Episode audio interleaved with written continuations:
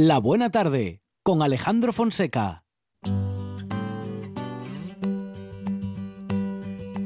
Blackbird singing in the dead of night. Take these broken wings and learn to fly all your life. You were only waiting for this moment to arise.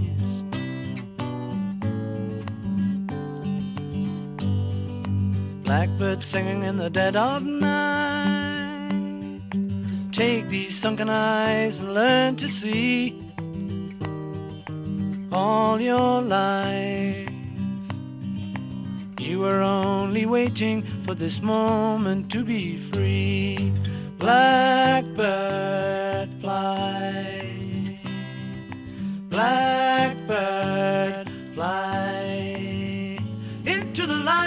dark black night.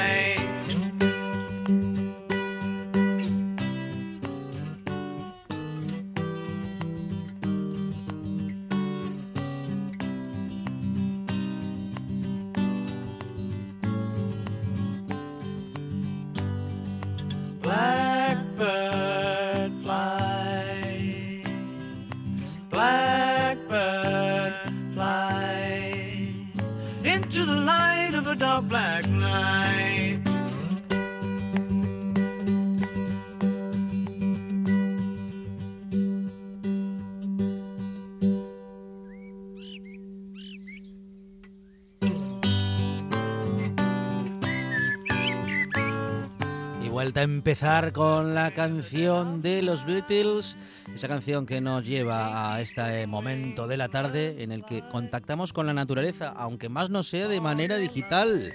Amador Vázquez, ¿qué tal? Buenas tardes.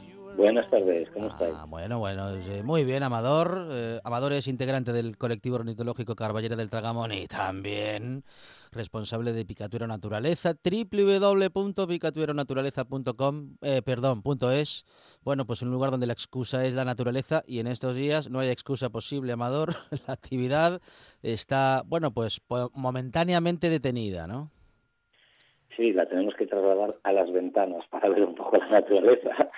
El que tenga suerte y tenga un trocito donde salir, una terraza, un balcón, un jardín incluso, pues bueno, puede seguir disfrutando un poquito de, todo ese entorno, pero claro, los que están en casa pared con pared, pues lo tienen un poco más complicado. Pero bueno, la imaginación, la música, todo nos puede llevar un poco también a la naturaleza, ¿no? La radio.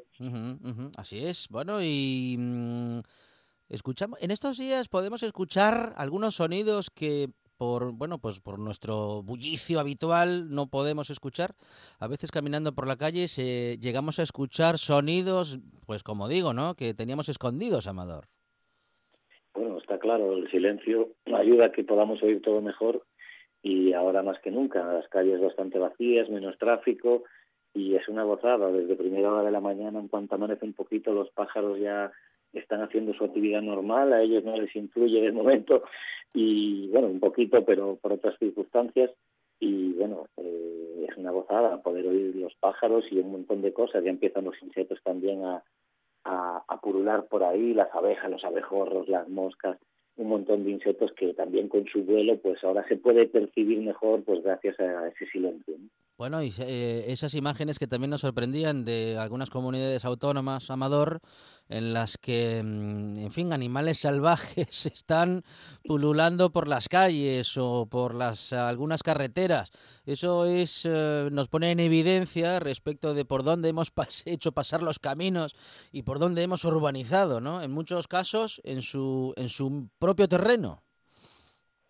Sí, bueno, está claro que nuestras infraestructuras cruzan pues espacios naturales más o menos naturales y o silvestres y está claro que los animales se, se adaptan. Ahora, como no estamos nosotros, pues eh, como dice el refrán, anchas Castilla, ¿no? Para Claro, ellos todavía todo camino, toda zona es eh, susceptible de, de poder caminar y de poder buscar comida por ahí. Eh, pues más teniendo en cuenta que no estamos nosotros eh, presentes, ¿no? Es para ellos es siempre de noche ahora mismo casi.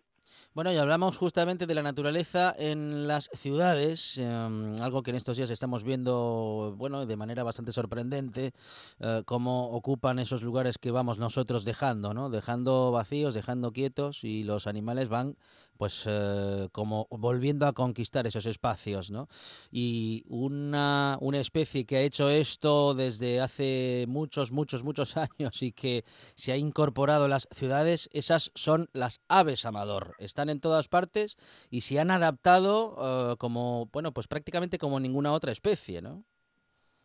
Sí, está claro que para ellas es mucho más fácil vivir en las ciudades que para otro tipo de animales, sean mamíferos medianos o pequeños o, grandes, pero las aves, esa capacidad de volar y poder eh, moverse tan fácilmente, eh, pues les hace susceptibles de, acercarse y de hecho, pues bueno, muchas ciudades eh, tienen grandes poblaciones de aves, ¿no? todos conocemos a la famosa paloma urbanita ya de por sí y, también no podemos olvidarnos de los gorriones tan conocidos también que en algunos lados están en, retroceso o las golondrinas, los vencejos, hay incluso algunas aves acuáticas como las garzas, los patos que también podemos ver en las ciudades donde hay ríos o zonas con agua, ¿no? Entonces todas estas aves ahora mismo están un poco más animadas, tienen más espacio para moverse. Eh, lo que sí se puede constatar es que muchas de las palomas que antes se frecuentaban sitios donde había humanos, ahora al no estar los humanos se tienen que buscar un poquito más la vida, ¿no? Antes iban a los sitios fáciles, a donde había terrazas, que ahora están todas cerradas, y de esta manera, pues eh, ahí sí les ha influido un poco, ¿no? Incluso sitios donde gente iba a echarles comida de forma habitual, pues claro, esa ausencia pues tienen que suplirla con, con comida de otro sitio, entonces andan un poquito alborotados y, buscando un poco mucho más, eh, buscándose el pan mucho más, ¿no? Entre comillas. Bueno, fíjate que mm, eh, vamos a decir que estaba también incorporado en nuestra queja diaria, ¿no? Lo de las palomas y algunos gorriones, pero sobre todo las palomas, los gorriones que son piquininos, tampoco molestan para nada, pero bueno, las palomas sí que hacen algún desastre, ¿no? En las terrazas, bueno, casi que ahora lo echamos de menos, Amador, ah, pero bueno, no me escucharás repetir esto cuando todo esto pase, me volveré a quejar de las palomas Bueno, ellas siguen, ellas siguen por ahí. Desde la ventana se pueden ver para palomas tranquilamente por todos lados, por la calle, por la carretera, como hay menos tráfico. Lo que pasa es que ahora no eh, tienen terraza, ahora ¿eh? no tienen terraza con cacahuese. Claro, no tienen el punto de alimentación, esos eh, fijos que tenían, pues ahora se, se han limitado y, y, tienen que buscarse la comida en otros lados. Les cuesta más encontrar comida. Ahí también vemos un poquito esa, esa doble filo de navaja, ¿no? De, la facilidad de conseguir alimento cerca nuestra, pues cuando no estamos, eh, pues produce desajustes, ¿no? Aunque estas aves no tengan ese punto de alimentación a veces bastante importante y tengan que desesperadamente buscar en otros sitios, ¿no? Entonces, bueno, andan un poquito alteradas también con, con la primavera porque las aves ahora en estas fechas están todas ya prácticamente eh, con los cortejos y con los celos, o sea que eh, doblemente, ¿no? Bueno, la temperatura en estos días está ayudando a que esto se parezca un poquito a la primavera ya, Amador. Eh, y los pájaros lo, lo notan. Por lo menos por aquí por el norte, por, por otros lados de España están dando tormentas y granizos, pero por aquí la verdad es que estamos teniendo unas eh, temperaturas bastante constantes, aunque siga haciendo frío por la noche y por la mañana, pero a mediodía ya las temperaturas son casi casi primaverales del todo y, y claro, las, los aves ya llevan muchos, muchas semanas, ya llevan algunas, varias semanas pues con, con, los cortejos y con los y con los apareamientos, incluso ya con los nidos, ¿no? Ya vemos por ahí a las aves, las cornejas recolectando eh, ramas para hacer los nidos, las urracas también habilitando los suyos y todos los pequeños pajaritos que ahora se les oye mucho en los parques, porque como no hay gente, los carboneros, los petirrojos, el, eh, nuestro amigo el mirlo que, que sale en nuestra cabecera, eh, pues todas estas aves están más presentes, ¿no? Las vemos mucho más, aunque sea desde la ventana, los que tenemos la suerte de poder verlas, o los que salen de casa, ¿no? Entonces, ellas están muy activas y, claro, ocupando pues todo ese espacio que hemos dejado un poquito libre. Bueno, y lo bien que hacen ¿eh? en aprovechar esos espacios que, como dices, nosotros tenemos siempre invadidos y ocupados y que en estos días, pues eh, la naturaleza vuelve a ocupar, ¿eh? bueno, pues prácticamente un derecho que le habíamos quitado y que en estos días, pues retoman, ¿no? Como, como debe ser. Amador, vamos a, vamos a escuchar un poquitín, ¿eh? A un pájaro, como solemos hacer en esta buena tarde, de modo que podamos prestarle atención y que si en estos días lo escuchamos, porque lo de verlo será un poco más difícil, pero si le escuchamos podemos eh, saber, eh, podremos saber que se trata de este pequeño pájaro del que vamos a hablar a continuación enseguidita, enseguidita, cuando escuchemos en la radio a la naturaleza así.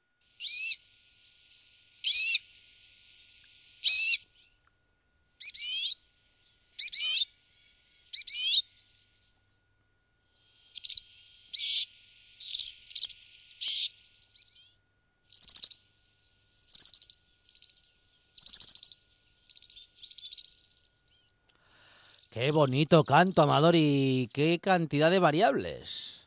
Bueno, sí, oímos bastantes eh, notas diferentes, bastantes eh, cantos un poquillo diferenciados, pero bueno, es un pajarillo eh, muy cantarín, el serín verdecillo, o verdecillo como comúnmente se le conoce. El verdecillo.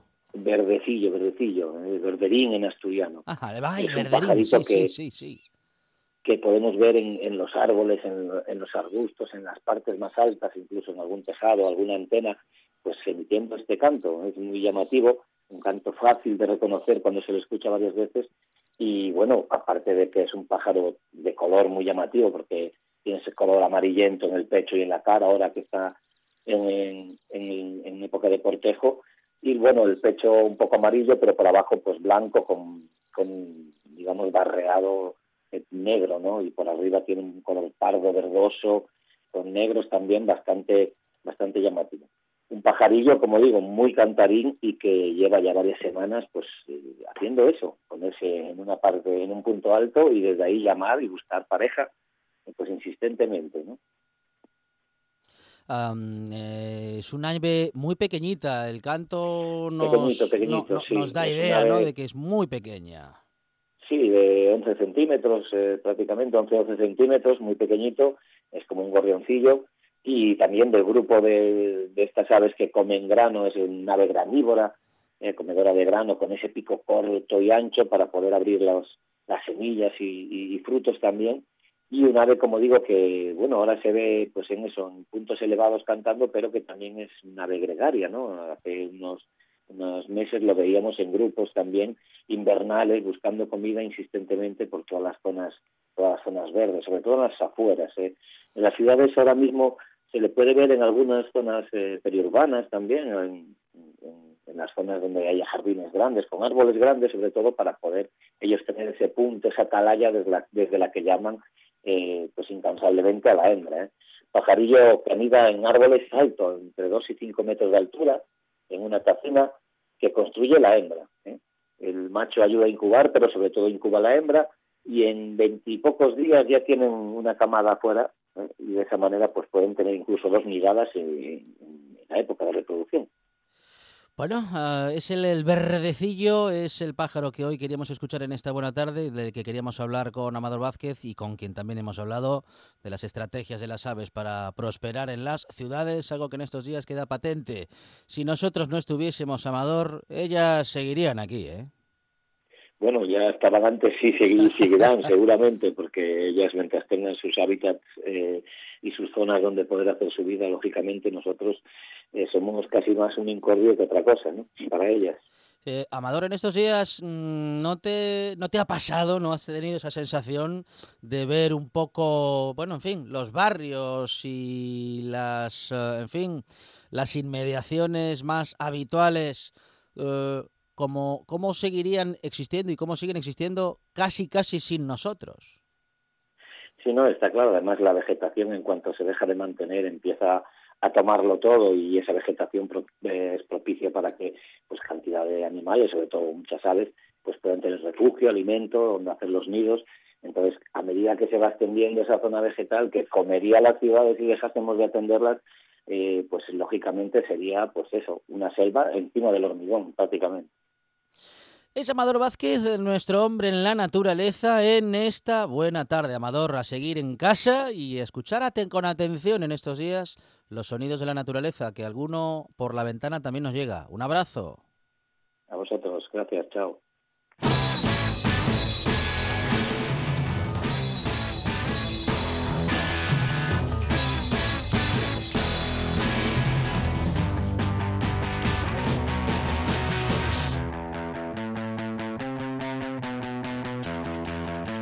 Estamos a la espera de ofrecerles una rueda de prensa desde el Palacio de la Moncloa.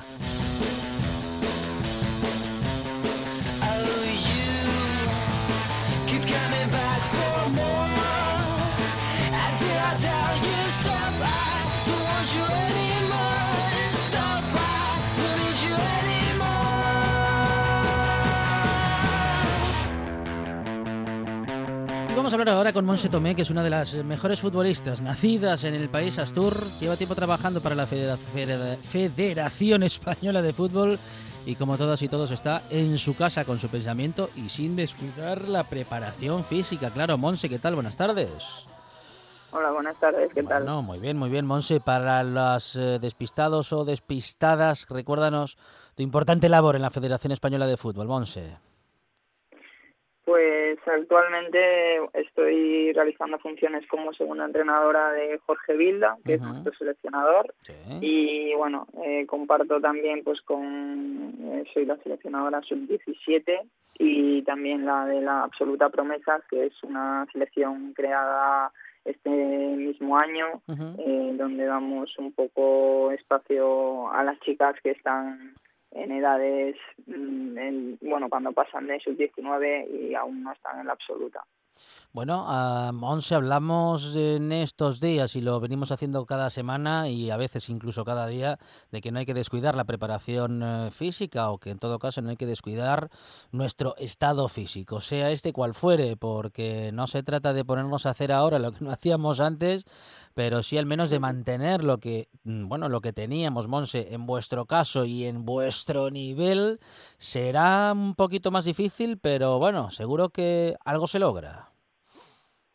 Sí, bueno, es un poco más complicado porque al nivel pues que, tienen estas chicas es un nivel alto, pero bueno, son jugadoras eh, profesionales que tienen grandes recursos, que tienen pues profesionales que las acompañan con, con también eh, muchos conocimientos y, y, ellas pues en ese sentido son responsables y, y todas las tareas de, de fuerza, de acondicionamiento físico eh, se pueden realizar en casa. Eh, evidentemente, pues el campo que es eh, lo que nosotros estamos, eso no lo pueden hacer, pero bueno, al menos limitar un poco la pérdida y poder mantenerse activas. Bueno, ¿y de qué manera, en el caso de la propia Monse, lo logra? ¿Cómo haces para que cada día, aparte de esa actividad física que en vuestro caso y que en tu caso en particular ha de ser altísima, se, se mantenga al menos en parte, Monse?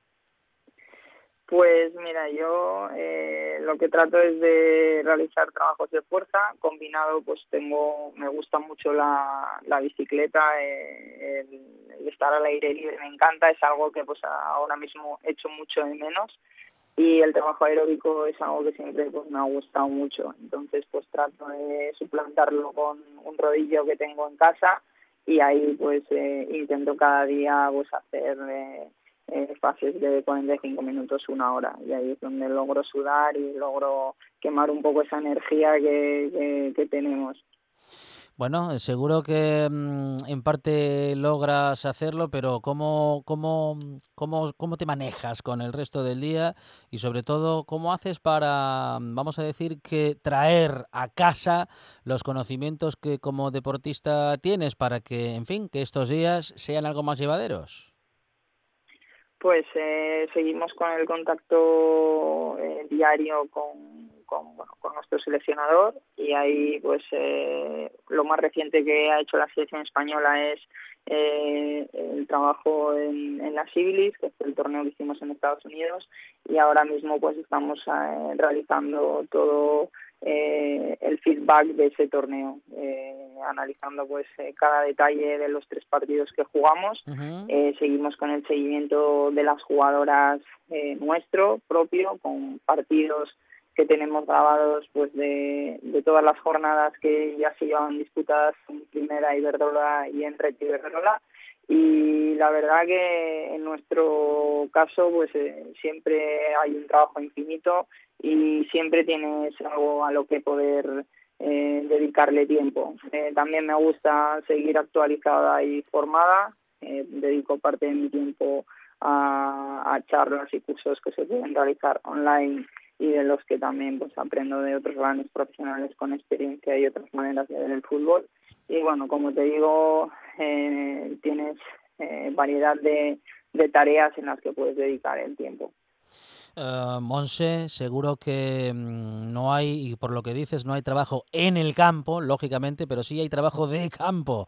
Y ese visionado de partidos eh, os ayuda a seguir trabajando, al menos en el campo teórico y en el campo estratégico, ¿no? Sí, sí, es, es claro. Nosotros eh, concentramos a las jugadoras cada X tiempo y es realmente donde eh, somos nosotros eh, en el campo como entrenadores, pero el resto del año pues eh, hay un trabajo infinito detrás pues que, se ve un poco luego reflejado en los entrenamientos y en los partidos. Y como te digo va un poco relacionado a esas tareas de seguimiento, de observación, de visionado de vídeos que a día de hoy, pues eh, gracias a los recursos que nos propone la FERAC en española, eh, podemos hacer que eh, hacer el seguimiento diario a nuestras jugadoras eh, con, con, más precisión y con mayor calidad. ¿Se echa mucho de menos el balón, Monse? ¿Se echa mucho de menos el verde? Sí, sí, eh, se echa de menos pues por eso, porque bueno, en nuestra condición de seleccionadores sí que eh, vemos a las jugadoras cada cierto tiempo eh, ya lo echamos de menos y ahora pues eh, dadas estas circunstancias pues eh, aún más. Eh, lo importante ahora es eh, priorizar la salud eh, que todo cuanto antes esté bien o normal y a partir de ahí pues ya podemos empezar a, a pensar en, en vernos otra vez en el campo pero ahora lo primero es que, que todo se empieza a normalizar Monse Tomé, como decíamos, una de las mejores futbolistas eh, nacidas en el país Astur, integrante de la Federación Española de Fútbol y, e integrante del equipo técnico de la Selección Española Femenina de Fútbol. Monse, muchísimas gracias y a seguir bien y ya nos vemos ahí fuera cuando todo esto pase. Muchas gracias a vosotros. Un abrazo, gracias.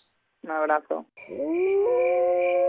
¿Es un documental sobre lobos? No, hija, no. ¿Es una película de terror? No, hija, no. Entonces, ¿qué es? Como no se hace con él, porque lo, lo había primero, o sea, yo, se quedó como para. Noche de Lobos. Tu lugar de encuentro con el rock and roll y el heavy metal en RPA. La madrugada del domingo al lunes de 12 a 2 de la mañana.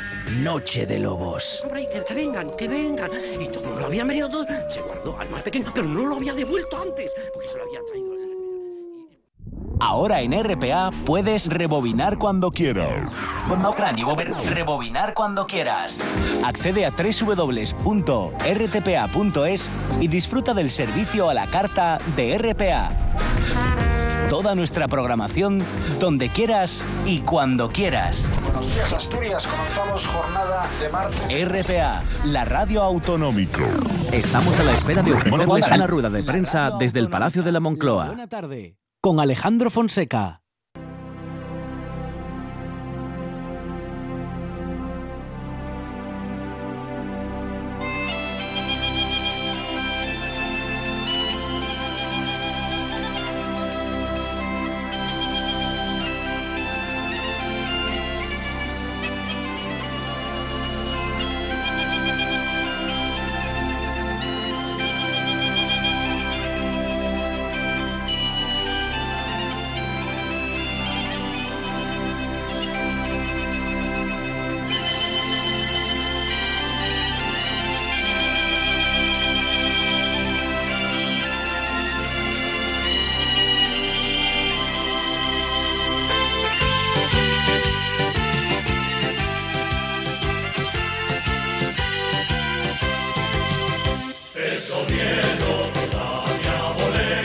¿Cómo aprovecha Miguel Fernández? ¿Cómo aprovecha Juan Saiz Pendas? Que no está Monchi Álvarez. Burilo, ¿qué tal? Buenas tardes. Hola Alejandro, muy bueno.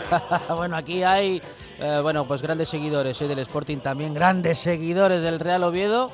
Uh, bueno, Miguel, me parece que toca, ¿no? Toca, en fin, homenaje y también, eh, bueno, un poquito de alegría, ¿no? De esa que al unísono en eh, las radios de Asturias eh, estáis haciendo sonar en este momento. Sí, porque son las 19.26, es decir, eh, son las 7 y 26 de la tarde, Sí. y 19.26, 1926, es el año de fundación del Real Oviedo. Y fue el 26 de marzo, tan día como hoy, que cumple el club el 94 aniversario. Y bueno, pues en los balcones de la ciudad de Oviedo y en aquellos balcones de otras zonas de Asturias donde hay oviedistas está sonando hasta ahora el himno del Real Oviedo para conmemorar el aniversario. La fiesta se tuvo que suspender, iba a hacer hace aproximadamente 15 días con el eh, partido ante la Fonferradina, tuvo que ser aplazado por esta crisis del coronavirus y lo que han hecho hoy a través de las redes sociales, el grupo Sin Machiari, la Asociación de Peñas Azules de, Real Oviedo, es un llamamiento para que todo el mundo a lo largo del día, y hay muchas fotos por internet, que todo el mundo pues, en la ventana pues es una bufanda, una bandera, una camiseta del Real Oviedo para celebrar ese aniversario y que a esta hora pues bueno sonase el himno por las eh, ventanas, bueno pues para celebrarlo de una manera diferente, este aniversario raro del Real Oviedo, que el club también ha, aprovechado para presentar en el día de hoy la camiseta de, este aniversario, que en este caso eh, rememora la del Real Stadium eh, Obetense, que fue junto con el Club Deportivo Oviedo los dos clubes que se fusionaron en el año 1926, hace 94 años, para fundar lo que hoy conocemos como el Real Oviedo. Historia de uno de los eh, bueno de los más grandes equipos de nuestra región y de los que bueno pues da buena cuenta en esta buena tarde digo en RPA en esta emisora eh, Miguel eh, Fernández como como gran seguidor y como responsable de los relatos emocionantes de todos los partidos del Real Oviedo que volverán y que volverán también con el relato de Miguel Fernández y Burilo. Muchísimas gracias, enhorabuena y a celebrarlo.